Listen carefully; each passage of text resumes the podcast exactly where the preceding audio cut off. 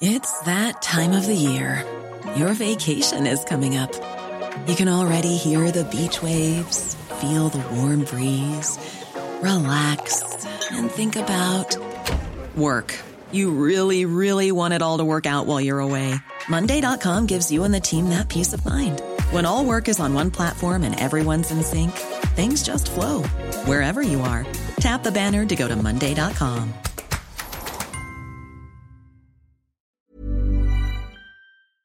Bonjour Didier Lesky. Bonjour. Bienvenue dans la matinale de CNews. Vous êtes le directeur général de l'Office français de l'immigration et de l'intégration. C'est-à-dire que vous êtes chargé de l'accueil des demandeurs d'asile, de leur verser les allocations, c'est important, et aussi des retours volontaires. Donc vous avez vraiment un, un panorama sur l'immigration dans notre pays euh, à l'heure actuelle.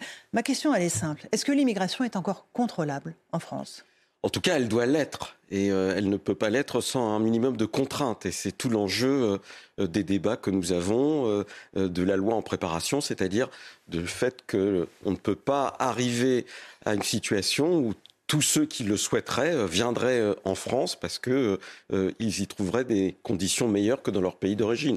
Il faut différencier ceux qui relèvent de l'asile et ceux qui euh, relèvent d'autres motivations euh, d'immigration. Et donc, il faut la contrôler, et c'est tout l'enjeu des débats euh, présents et, des débats sur une longue durée. Est-ce qu'il y a une submersion actuellement? Parce que quand je regarde les indicateurs que vous publiez tous les mois, entre 2021 et 2022, on a une augmentation de 65% du nombre de personnes bénéficiaires de l'allocation pour les demandeurs d'asile. Et quand je regarde l'aide au retour, en revanche, on est à moins 22%. C'est-à-dire qu'on vient en France, on y reste et on n'en repart pas. Alors aujourd'hui, la France est le deuxième pays de la demande d'asile en Europe. On va sans doute terminer aux alentours de 130 000 personnes qui se seront inscrites dans l'année comme euh, demandeurs d'asile. Le premier pays, ça reste euh, l'Allemagne.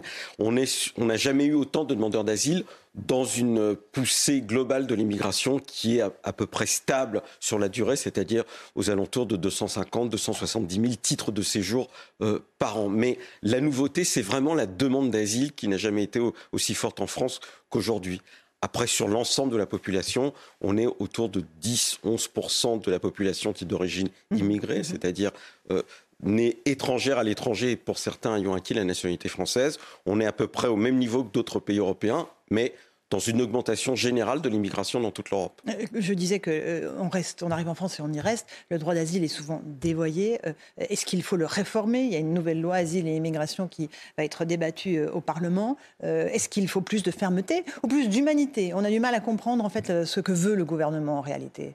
Alors écoutez, je crois que ce que veut le gouvernement, c'est d'abord accélérer les procédures, on a déjà beaucoup fait, c'est-à-dire en particulier euh, accélérer l'examen des dossiers par l'OFPRA. Il reste un point de fixation qui euh, rallonge les délais, qui est celui de la Cour nationale du droit d'asile, d'où l'enjeu qui est essayer de décentraliser la Cour nationale du droit d'asile pour faire en sorte qu'elle soit plus proche de ceux qui font un recours parce qu'ils ont été déboutés de l'asile. Et puis il y a un enjeu majeur qui a été souligné déjà par le président de la République, c'est le retour vers les pays d'origine. Mm-hmm. Et c'est un enjeu majeur parce qu'il ne peut pas y avoir de confiance réciproque et, du reste d'attribution de visas puisqu'on attribue beaucoup de visas pour un certain nombre de pays, s'il n'y a pas en même temps de leur part eh bien, le fait de jouer le jeu et de euh, reprendre ceux qui auraient été déboutés de l'asile ou qui n'ont pas à rester sur le territoire français. Ça s'appelle les expulsions, hein, on est, on est d'accord.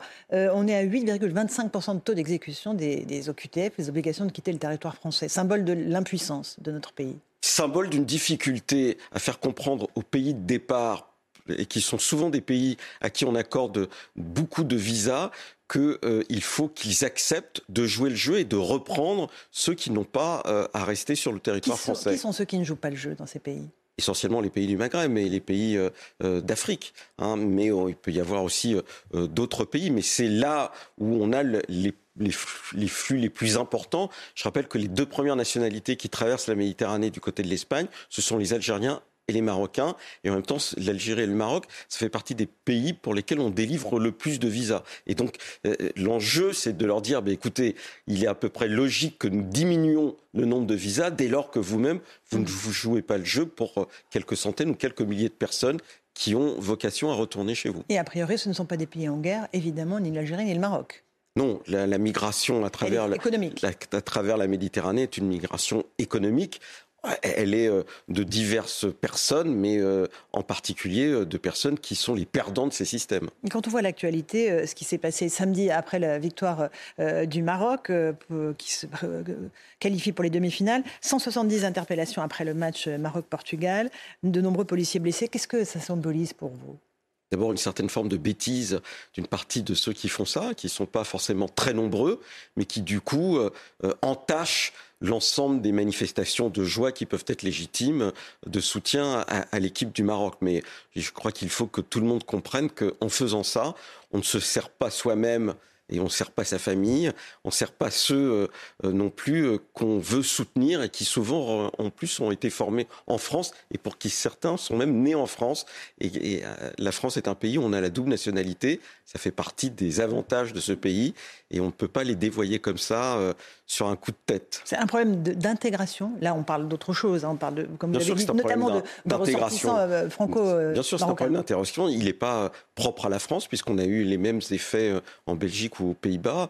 Et je crois qu'il y a une responsabilité collective des familles qui est aussi d'expliquer à ces jeunes, parce que c'est souvent des jeunes, que faire cela, alors que euh, les pays comme la Belgique, les Pays-Bas ou la France ont été des terres d'accueil, eh bien, euh, ce n'est pas rendre service ni au Maroc ni à la France. Un mot de cette loi asile et immigration.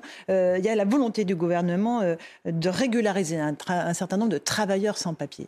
Est-ce que c'est la solution à vos, vos, yeux, vous qui dirigez encore une fois l'Office français de l'immigration et de Alors, je rappelle que en France, on a un mécanisme de régularisation au fil de l'eau. Euh, entre 30 et 35 000 personnes sont régularisées par année sont régularisées dès lors qu'elles ont euh, une situation de travail ou elles ont des enfants euh, scolarisés. Donc on peut amplifier ce mouvement sur des métiers en tension. La difficulté que nous avons, c'est qu'une partie des personnes qui, se trouvent sur le territoire sont des personnes qui ne parlent pas le français, qui ont peu de qualifications, et donc euh, euh, les métiers en tension, pour eux, ne sont pas automatiquement une voie de régularisation.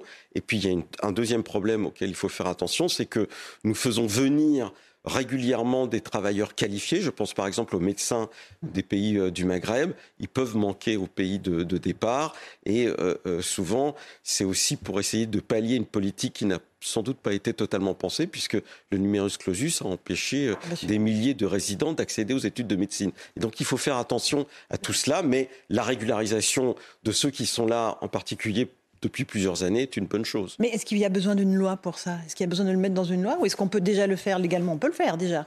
C'est ce qui se fait déjà euh, légalement, bien sûr. Euh, c'est ce qu'on appelle la circulaire VALS depuis 2012 et qui euh, permet ces régularisations au fil de l'eau. Mais l'attention portée sur les métiers en tension est aussi une attention sur le fait qu'on peut avoir ici des jeunes qui pourraient être employés dans ces métiers en tension et qu'il faut former pour cela. Et puis, c'est une discussion aussi sur le, nouveau, sur le niveau des salaires, puisque un des métiers en tension, c'est la restauration. Mhm. Euh, euh, on est beaucoup de personnes, après la crise Covid, ont quitté ces métiers.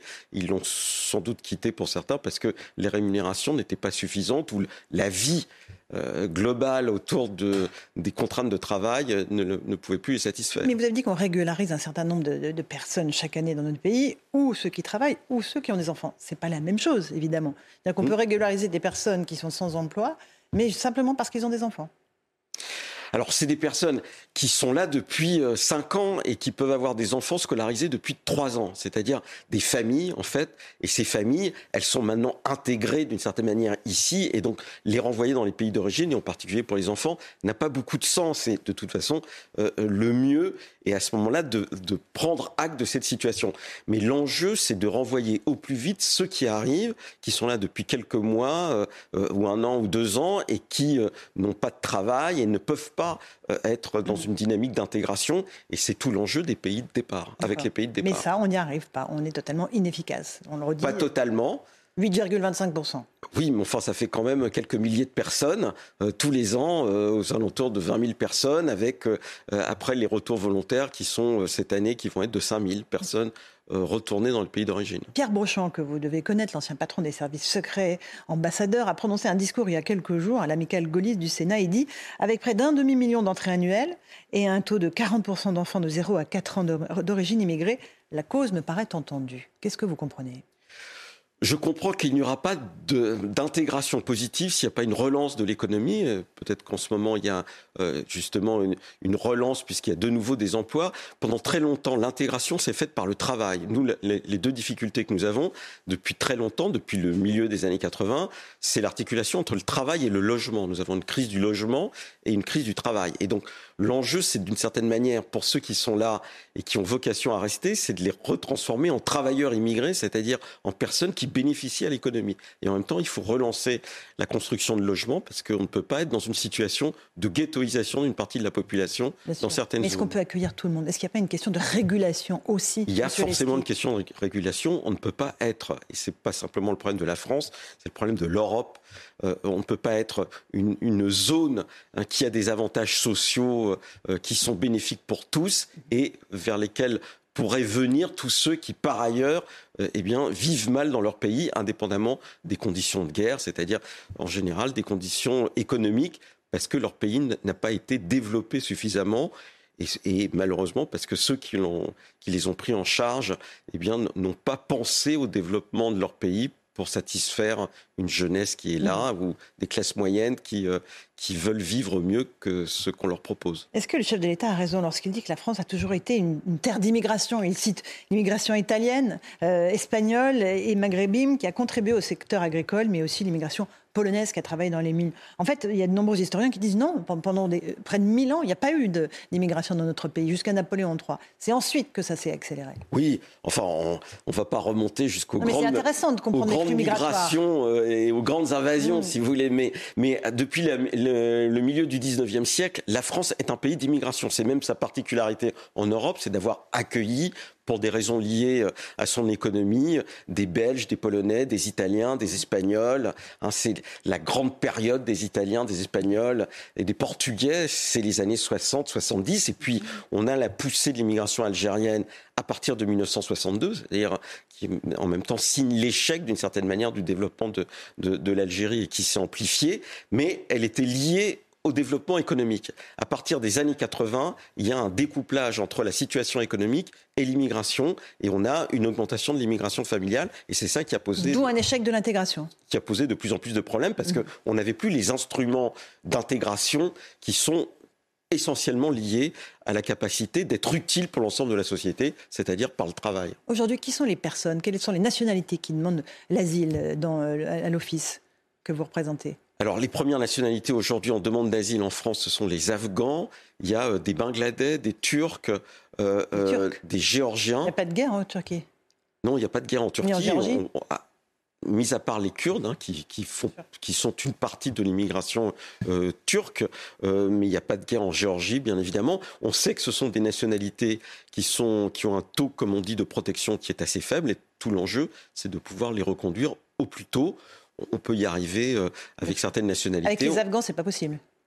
Avec les Afghans, ils ont un taux de protection en France qui est extrêmement élevé. La France est très protecteur pour les Afghans. On est à près de 90% d'Afghans qui obtiennent l'asile. C'est la particularité de la France par rapport à d'autres pays européens.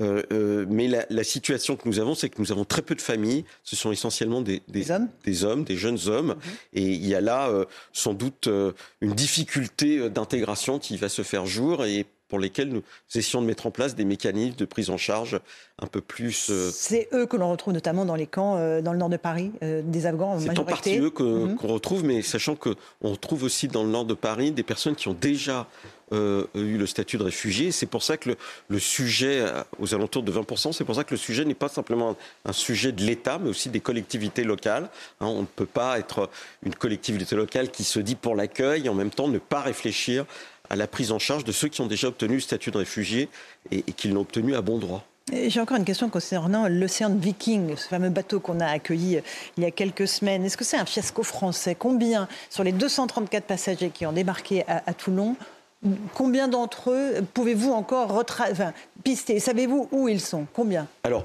il y a plus d'une centaine qui sont actuellement hébergés dans les centres d'accueil pour demandeurs d'asile. Pas à Toulon?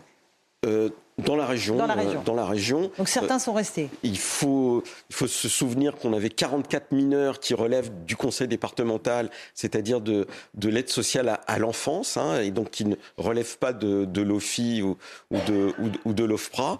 Une partie euh, euh, a décidé de poursuivre et de quitter la France euh, en, vers l'Allemagne ou, vers Les mineurs, la, ils l'ont tous décidé, on est d'accord. Ou, vers la Suède. Les mineurs ont en grande partie décidé. Il en reste, il en reste une, une, une dizaine. Mhm. Et donc, nous sommes dans une situation qui sans doute nécessite une évolution législative. C'est ce que dit le ministre de l'Intérieur. Je crois que c'est la démonstration du fait que notre cadre législatif n'est pas totalement adapté. C'est-à-dire quoi? Ça veut dire quoi une, une, adaptation législative? Ça veut dire que on a la nécessité sans doute de mieux penser des arrivées de ce type, ce qui n'était pas arrivé en France depuis euh, longtemps, euh, alors que l'Italie connaît ça depuis, euh, depuis longtemps. Et donc, on a le problème de la zone d'attente qui a été mis en place. Dans cette zone d'attente. Qui s'est avérée une passoire. Hein qui s'est avérée ne pas correspondre mhm. à ce que pensaient les juges, c'est-à-dire au fait qu'on devait présenter les personnes dans les 24 heures. Et il y a là, sans doute, des délais il y avait à rallonger. Et l'OFPRA a, a réussi à étudier tous les dossiers, mais ils sont tous partis ou presque. Donc une centaine, hein, vous dites, on, en a localisé encore une centaine de ces migrants. C'est pas qu'on a localisé, c'est qu'on sait parfaitement où ils sont. Ceux qui ont fait la demande d'asile. Voilà, et euh, tous ceux qui ont voulu faire la demande d'asile,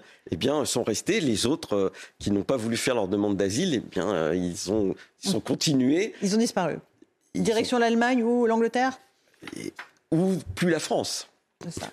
Merci beaucoup en tout cas Didier Leski, directeur général de l'Office français de l'immigration et de l'intégration, d'être venu ce matin dans la matinale de CNews. À vous Romain Desarbres pour la suite.